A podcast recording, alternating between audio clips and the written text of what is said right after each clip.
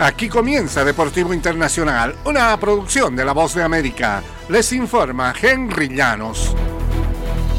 El comisionado del fútbol americano de la NFL, Roger Goodell, envió un memo a los 32 equipos para enfatizar las políticas de apuestas en la liga, además de tomar nota sobre las excepciones con el Super Bowl en Las Vegas. Los Chiefs de Kansas City se medirán ante los 49ers de San Francisco el 11 de febrero en la capital de los Juegos de Azar.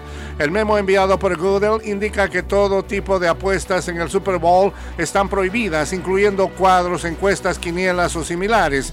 Está permitido caminar a través de una casa de apuestas, a menos que sea para llegar a un espacio adyacente que no esté prohibido, y tampoco se debe compartir información privilegiada.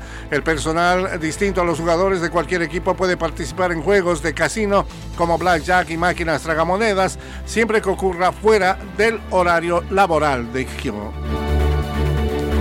Y con todas las miradas puestas en los Juegos Olímpicos de París, el Mundial de Natación parece más una molestia que la segunda competencia más importante del calendario de deportes acuáticos.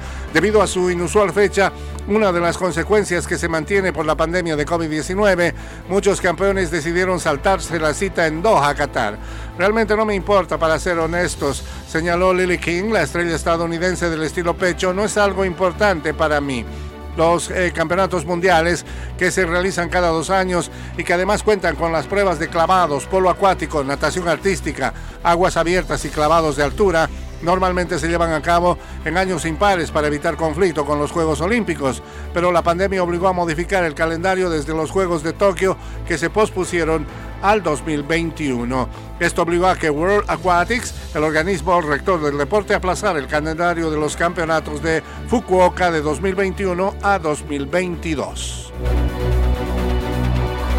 En el fútbol internacional, el Real Madrid recuperó el liderato de la Liga Española tras despachar el jueves 2-0 Getafe en un partido reprogramado por la Supercopa de España. José Lumato aprovechó la oportunidad de ser titular para facturar su primer doblete del curso. Marcó el primero con un certero cabezazo a un centro de Lucas Vázquez para remecer las redes a los 14 minutos. Anotó el segundo con un zurdazo rasante desde el balcón del área a los 56. El triunfo como visitantes deja a los merengues en la del campeonato con 57 unidades, dos por encima del escolta Girona. Los blancos ahora sacan una ventaja de 10 puntos sobre el Atlético de Madrid y el Barcelona. Fue la sexta victoria seguida del Madrid en la liga. También llevan 16 jornadas sin derrotas, 13 triunfos y 3 empates. Y hasta aquí Deportivo Internacional.